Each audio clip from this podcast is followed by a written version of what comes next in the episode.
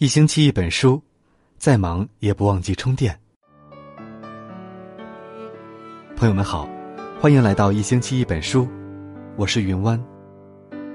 今天要跟大家分享的文章是：成熟的人从不这样发微信。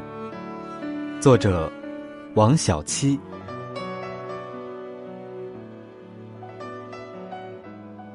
我最近被我一个同事 H 折磨的不胜其烦。H 年纪也不小了，平时看上去挺成熟的，但有些事实在让人难以接受。这几天连续三天晚上都给我发链接，让我帮他填写调查问卷，说是为了帮孩子申请一个礼品。我和 H 工作上有一定交集，这位仁兄总是动不动大晚上给我甩一篇文章让我点评一下，或是要和我商量明天的选题，搞得我特别抓狂。我忍不住和另一个同事吐槽他。结果同事也是深表赞同，说自己有一次和老公吵架，心情特别不好，只有包括 H 的几个少数同事知道。结果 H 在他的朋友圈下评论：“夫妻床头吵架床尾和。”这回所有同事都知道了，同事特别尴尬。在我看来，H 只是假成熟罢了。一个真正心智成熟的人，首先会考虑自己的行为会给他人造成什么影响。而只站在自己的角度谋一己私利的人，永远不会有什么大出息。我之前曾因工作原因加过一个有名的自媒体作者，自己出过书，也算是小有名气。每次有求于他的时候，他都会很快回复，就算不能及时回复，也会在之后先说一声抱歉。偶尔有需要我们帮忙转发的时候，都会附带一个红包。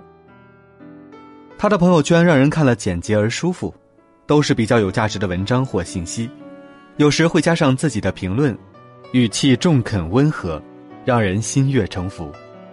偶尔会加一些生活或工作的照片，更加接地气。虽然我没有见过这位作者本人，但我却相信，他一定是个情商和素养都蛮高的人。一个人如果总拿无用信息在朋友圈刷屏，或者总发无聊消息骚扰别人，好比随手往别人家门口扔垃圾。而那些能提供有价值信息、能快速回复消息、说话清晰有条理、不给别人添麻烦的人，才是在朋友圈乃至现实中受人欢迎的人。在现实社会，我们都知道，要遵守必要的行为规范，要尽量做个品德优良的人。而混迹于微信世界，其实。也有些基本准则要遵守，让别人愉快，也给自己营造良好的社交关系。那么，微信有哪些日常行为规范呢？无论是你觉得多有趣的内容，也千万不要刷屏；哪怕是出去旅行，尽量不要超过十条，尤其不要放大量图片和小视频。要知道，很多人都是拿流量在看微信，这样很容易让人反感。尽量别群发消息。求赞、求转发、求投票的信息，一个月最多一次。不要上来就不停问人家在吗，在吗？有事就直接说是就好了。如果是你有求于人的话，一定要记得说谢谢。群里发红包，不要只抢不发，还不说话。抢过十次八次，你至少要发一次吧。如果真的发不了，起码要道个歉，说明一下。一条消息能说明白的事。就不要分成好几条，还有，如果不是紧急情况的话，不要给对方发语音，尤其是大段大段的语音，真的很给人添麻烦。不要在别人朋友圈评论里说涉及人家隐私的事情，记得还有其他人能看到。不要随便拉别人进群，尤其是购物或者活动群，最好先询问一下对方的意见。如果发一次人家没有回应，就不要再发了。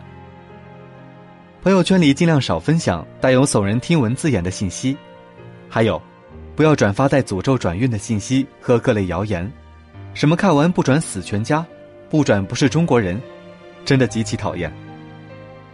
如果不是特别忙、不方便或者完全不想搭理的人，尽量早点回复别人的消息，因为人家可能在等。回复的不及时的话，最好先道个歉，说明一下情况。工作上的事情尽量在工作上的时间说，如果着急的话，也要先表示歉意。还有，不要在工作群里没完没了的和别人说私事。